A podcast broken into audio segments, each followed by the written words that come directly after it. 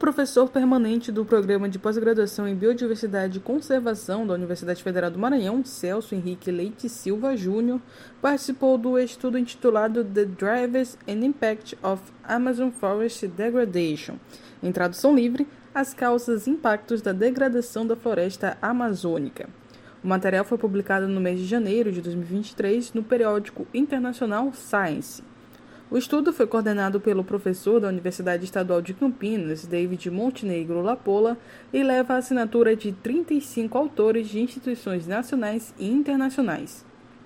O professor Celso Júnior fala um pouco sobre as conclusões da pesquisa. O nosso trabalho foi uma revisão analítica de artigos anteriores e dados científicos baseados em imagens de satélite sobre as mudanças ambientais na região amazônica entre os anos de 2001 e 2018. Mas antes de qualquer coisa, precisamos entender que no desmatamento ocorre a remoção completa da floresta, enquanto na degradação a floresta continua em pé, mas tem a sua saúde comprometida por distúrbios como fogo, extração seletiva de madeira, efeito de borda, seca extrema ou a combinação desses fatores. Quatro fatores principais de degradação foram considerados para o estudo. São eles fogo na floresta, efeito de borda, ou seja, as mudanças que ocorrem em áreas de floresta ao lado das áreas desmatadas, extração seletiva de madeira e secas extremas. O trabalho demonstra que cerca de 2,5 milhões de quilômetros quadrados da floresta amazônica encontram-se acometidos por um ou mais destes fatores,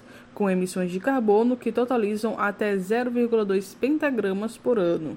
Como consequência, os cientistas apontam para efeitos alarmantes no clima e perdas consideráveis na biodiversidade, além de impactos socioeconômicos. Nós descobrimos que a degradação florestal na Amazônia é bem maior do que nós acreditávamos ser. Estimamos que cerca de 38% do que resta da área de floresta na região sofreu com algum tipo de degradação que provoca tanto ou mais emissões de carbono para a atmosfera quanto desmatamento. Além dos efeitos sobre o clima, a degradação também tem grandes impactos socioeconômicos. Esse é um alerta que nós já fizemos em um trabalho anterior para a Amazônia Maranhense, quando descobrimos que cerca de 25% das florestas remanescentes em 2019 2019 estavam degradadas por fogo, extração seletiva de madeira ou a combinação deles. Uma projeção realizada pela equipe para 2050 prevê que os quatro fatores de degradação vão continuar sendo as principais fontes de emissão de carbono na atmosfera,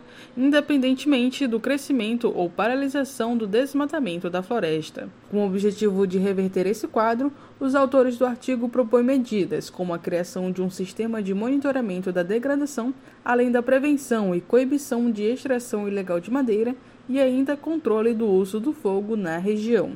Esther Domingos, Jornalismo, Universidade FM.